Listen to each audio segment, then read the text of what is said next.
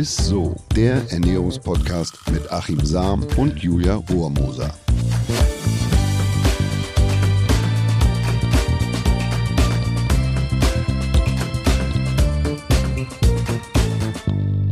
Hallöchen, ihr Lieben! Herzlich willkommen zu einer neuen Folge Ist-So, dem Ernährungspodcast mit unserem Lieblingsernährungswissenschaftler Achim Sam. Und mit meiner Lieblingsmoderatorin Julia Rohrmoser. Ja, Hallo. Hallo! Und bevor wir so richtig in die Folge starten, noch ein kleiner Hinweis. Wenn euch unser Podcast gefällt, dann klickt gerne mal auf die kleine Glocke, damit folgt ihr unserem Podcast und verpasst auch in Zukunft keine Folge. So, jetzt aber zu unserem heutigen Thema. Und da sind wir mit dem neuen Jahr natürlich auch direkt bei guten Vorsätzen. Immer mehr Menschen verzichten ja auf Fleisch. Und deshalb haben wir gedacht, sprechen wir doch mal über Gerichte, die sowieso vegan sind. Also wo schon Uromas Rezept sozusagen ohne Fleisch auskam. Aber Achim, vorab, dieser Trend zu weniger Fleisch. Hast du den in deinen Jahren als Ernährungsexperte immer weiter wachsen sehen? Über die Frage muss ich erstmal nachdenken. Also den Trend zu weniger weiter wachsen sehen. Also du meinst, du meinst, als ob es ein Trend ist, dass Ja. wir weniger Fleisch essen. So. Ja, dass, dass du das beobachtet hast sozusagen über die letzten okay, Jahre. jetzt so, ver genau. so, so verstehe ich es tatsächlich auch. Sehr gut. Also, wenn ich zuerst mal meinen Fleischverzehr betrachte, dann kann ich sagen, dass ich in den letzten Jahren schon deutlich weniger Fleisch und Wurst Ja. esse als beispielsweise noch vor circa zehn Jahren, obwohl wenn ich bei meinen Eltern Mhm. zu Besuch bin, dann gibt es schon deutliche Ausreißer nach oben. Ihr wisst ja alle, ich stamme aus einer Metzgerfamilie. Ja, das hast du ja schon oft erzählt. Ja, da kann ich, da kann ich zehnmal sagen, Mensch, Papa, äh, bitte, ich kann um 9 Uhr morgens oder um 8 Uhr einfach noch kein Tomahawk, äh, zwei Kilo Steak wegfrühstücken und erst recht keine zwei. So, ihr müsst nämlich wissen, bei uns gibt's beim Essen nie nur eins, äh, so die, die Zahl gibt's irgendwie gar nicht, sondern egal von was. Es ist also mindestens immer zwei, also zwei Schnitzel, Darf ich auch mal zu euch zum Essen kommen? zwei. Mettelefanten und so weiter. Ansonsten wirst du enterbt, wenn du den nicht isst. Nee, ganz so krass ist es natürlich nicht, aber naja, fast. Also ich fahre dann zumindest zwischen den Heimatbesuchen meinen Fleischkonsum ähm, runter oder versuche ihn runter zu fahren, obwohl ich es gern esse. Also ich, ich esse tatsächlich gerne Fleisch und auch Wurst oder so ein Leberkäsebrötchen oder so. Da kann ich eigentlich kaum Nein sagen. Aber ich hatte durchaus auch lange Phasen, wo ich mich äh, so gu gut es ging vegan ernährt habe oder zumindest vegetarisch. Also zu meiner Zeit als Leistungssportler habe ich ja vegetarisch mich ernährt oder mit Verena zusammen äh, lange Zeit vegan. Aber lange Rede, wir essen halt insgesamt einfach viel zu viel Fleisch und Wurst und das sage ich sogar als eingefleischter Metzgersbub oder vielleicht sogar gerade deswegen. Anfang des 19. Jahrhunderts muss man sich vorstellen, als der Fleischkonsum noch was Besonderes war, Stichwort Sonntagsbraten, ne? Stimmt. Da haben wir durchschnittlich 14 Kilo Fleisch und Wurst im Jahr gegessen. Okay. Das ist also, ja, also als man wirklich unter der Woche überwiegend halt Grünes und dann am Wochenende war das was Besonderes, dass man eben den Sonntagsbraten und Fleisch gegessen hat. Mittlerweile liegen wir, muss man sich vorstellen, bei satten 52 Kilo Fleisch. Das ist ja das Doppelte. Naja, Krass. aber das, ist noch nicht alles. In den Ja. 90er lagen wir teilweise sogar deutlich über 60 Kilogramm. oh, heftig. Okay, heftig. Also deutlich Mhm. drüber. Und seit 1999 nimmt der Fleischkonsum in Deutschland aber tatsächlich tendenziell Jahr für Jahr etwas ab, Mhm. also kontinuierlich. Aber dennoch die Verzehrempfehlungen der Ernährungs- und Gesundheitsorganisation für eine gesunde Ernährung liegen gerade mal bei maximal 600 Gramm pro Woche.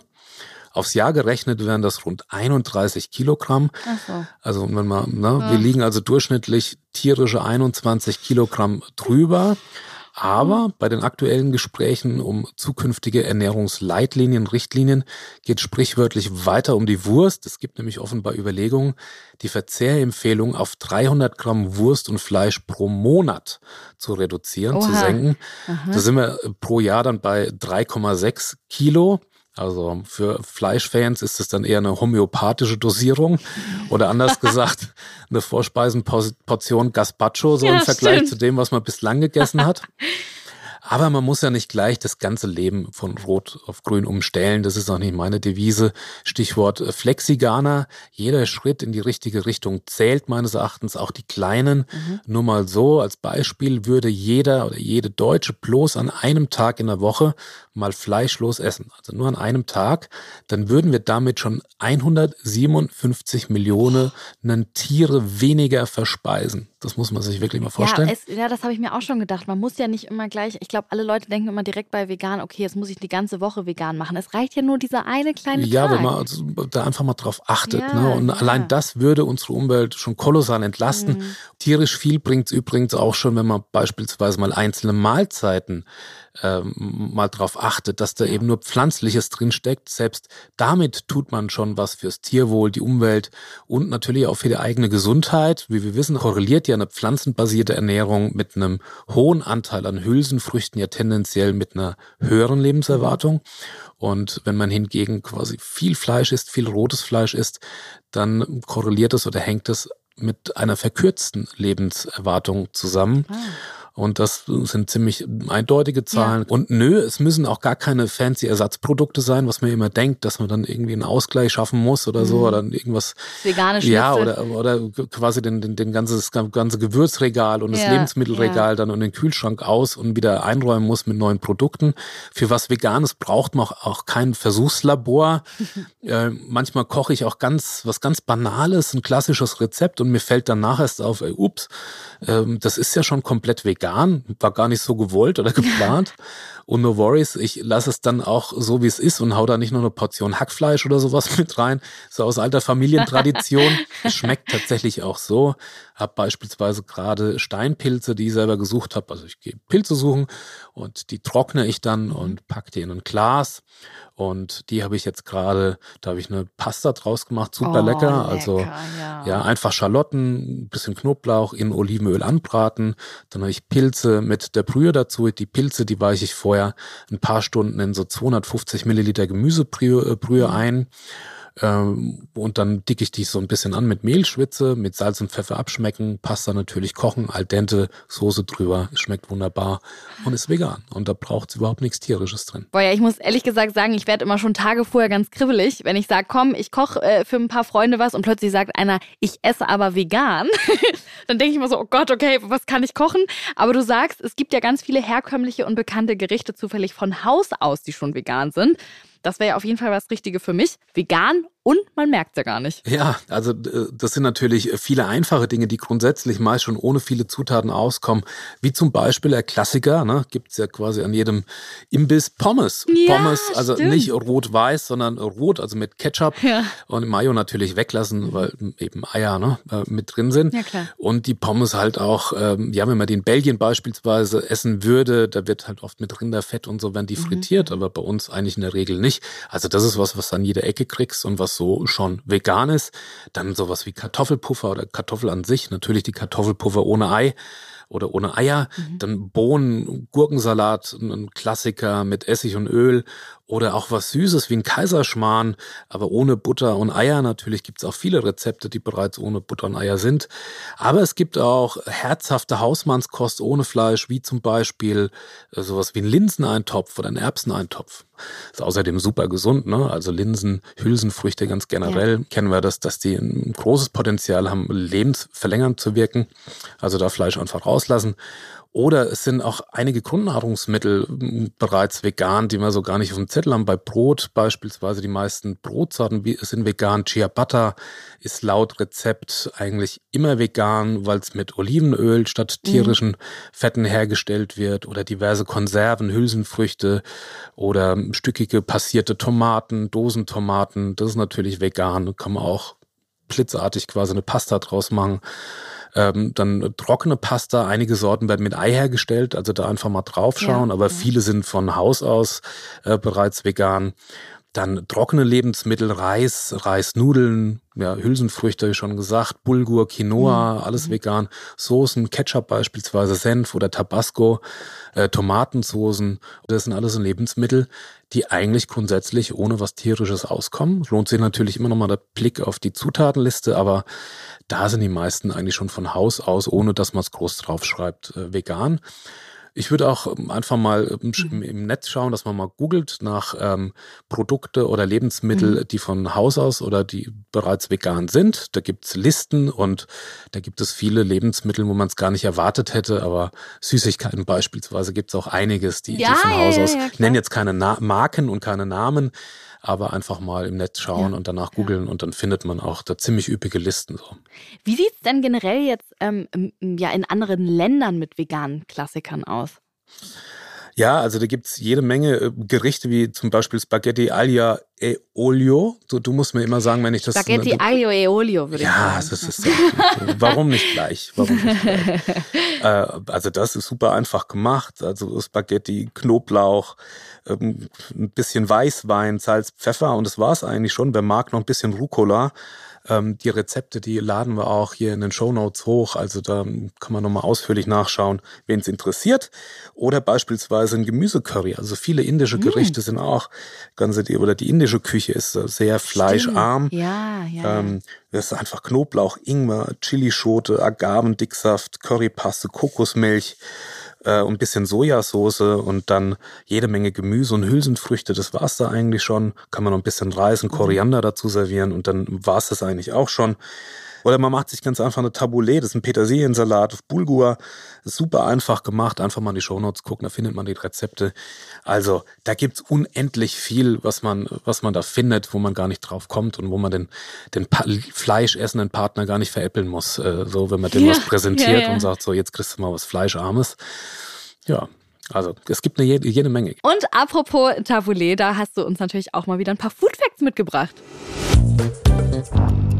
Achims Food Facts. Ja, Food Facts. Also ein wirklich altes veganes Rezept. Zum ersten Mal wohl vor 4000 Jahren in Syrien äh, und im Libanon gegessen. Also schon uraltes wow. Rezept. Abwandlung von Tabbouleh findet man überall im Nahen Osten. Basis ist aber immer Bulgur. Und letzter Effekt, Tabbouleh ist so beliebt, dass es sogar einen eigenen Feiertag hat. Im oh. Libanon wird am ersten Samstag im Juli der nationale Tabbouleh-Tag gefeiert und zwar mit einem Essen. Und dreimal darfst du raten, was es da gibt. Spaghetti. Na? Natürlich Tabbouleh. Herrlich, ja, richtig cool. Also einige natürlich vegane Rezepte, die auch richtig traditionell gekocht werden. Mhm. Ähm, Achim, dazu passt übrigens auch äh, unsere Frage der Woche. Die Frage der Woche. Kann ich auch TK-Gemüse, also Tiefkühlgemüse, nehmen? Und wenn ja, wie viel davon? Gefroren wiegt das ja anders, als wenn es aufgetaut ist. Sehr gute Frage, habe ich auch tatsächlich nochmal recherchiert. Also Tiefkühlgemüse grundsätzlich sehr gut, weil es direkt nach der Ernte gefroren wird, also frisch vom Feld direkt in den Froster.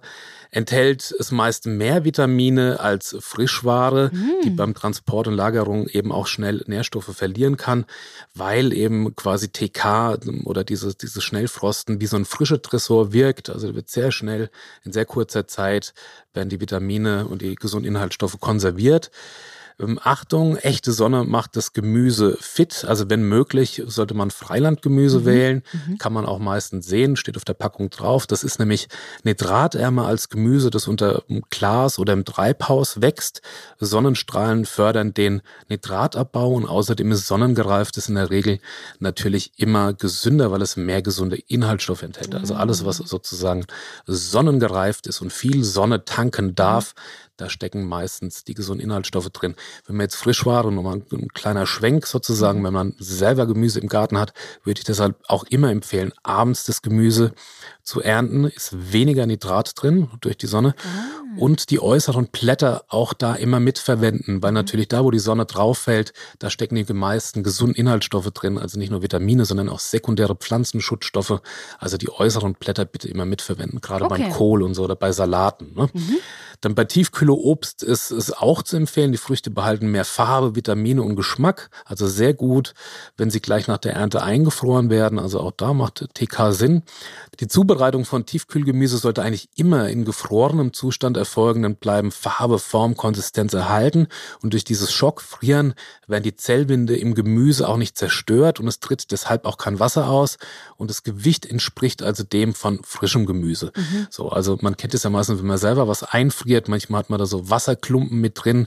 Das ist natürlich natürlich, wenn man es langsam einfriert ja. und nicht schockfrostet, dann gehen Zellwände kaputt, dann tritt Wasser aus und dann hat man so Wasseransammlung. Also und das passiert eigentlich bei einem schockgefrosteten Gemüse nicht und deshalb kann man auch eins zu eins das Gewicht nehmen äh, wie bei frischem Gemüse. Also wenn man jetzt ein mhm. Rezept hat, wo 150 Gramm äh, sagen wir, Erbsen drinstehen und man hat jetzt TK-Ware, dann kann man auch 150 Gramm von den Tiefkühlerbsen. Ach so, nee, sehr schön. So, ne?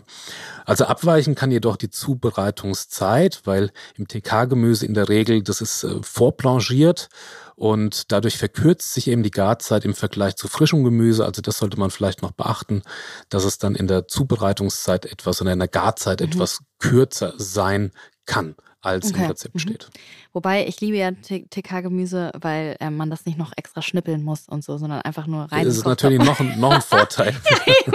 das ist so für, als für, für alle faule Menschen wie für mich super. Ja, also das, da ist die Industrie sozusagen, man wirklich hat einen Vorteil und ja. ähm, das ist nicht nur praktischer, weil du sagst, es ist natürlich vorgeschnitten und so, sondern weil es auch wie ein frisches Tresor wirkt. Ja, ja. Und beim Gewicht muss man sich also auch keine Sorgen machen, dass es eins zu eins oder entspricht eins zu eins dem der Frischware bei schockgefrostetem. Ne? Also, ja, ja, ja. Win-win. Also, ja, super Einblicke heute. Vielleicht wird im Hause Rohrmoser jetzt auch öfter mal vegan gekocht. Vielleicht auch aus Versehen, wie bei dir jetzt auch passiert ist. ich fasse die Folge jetzt nochmal kurz zusammen. Also früher war Fleisch auf dem Teller etwas Besonderes. Im Vergleich zum 19. Jahrhundert essen wir heute viel, viel mehr. Das ist aber nicht gesund. Empfohlen werden nur 600 Gramm pro Woche. Das, da hilft es natürlich, Gerichte zu kochen, die auch ohne Fleisch auskommen. Und davon gibt es jede Menge, hattest du ja schon erzählt. Zum Beispiel Steinpilzpasta, Linseneintopf oder ein leckeres Curry. Ja, und das war es dann auch schon wieder mit Isso. Danke fürs Zuhören, ihr Lieben. Ansonsten freuen wir uns natürlich auch über Bewertungen auf der Podcast-Plattform eurer Wahl. Und Achim und ich sagen, alles Gute, ihr Lieben. Bis nächste Woche. Ganz einfach. So ist es. Tschüss. Dieser Podcast wird euch präsentiert von Edeka. Wir lieben Lebensmittel.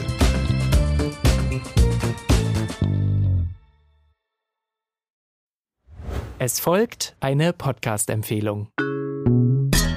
Lo, bist du bereit? Ich bin sowas von ready. Are you ready? Herzlich willkommen bei Cheers, dem Weinpodcast mit Lou. Das bin ich, studierte Weinexpertin, Weinwirtschaftlerin und Weinbloggerin. Und ich bin Jonas. Ich bin hier, um Lou eine Menge Fragen zu stellen, denn wir sprechen in diesem Podcast über Wein, über Spannendes und eigentlich alles, was man wissen muss. Egal, ob man Weinanfänger ist oder fortgeschritten, dieser Podcast ist für alle bestens geeignet, die Bock auf Wein haben. Ja, welcher Wein passt zu welchem Essen? Warum ist Säure im Wein eigentlich so wichtig? Und wie kommen die Aromen in euren Wein rein? Und warum spuckt Lou nach dem Probieren probieren immer wieder alles aus. In kurzen und knackigen Episoden gibt es genau auf diese Fragen die passende Antwort. Und ab und an gibt es auch noch Gäste. Und wenn ihr Fragen habt, dann schreibt sie uns an cheers.edeka.de. Jeden Montag gibt es eine neue Folge, überall da, wo es Podcasts gibt. Und ich würde sagen, Cheers. Cheers.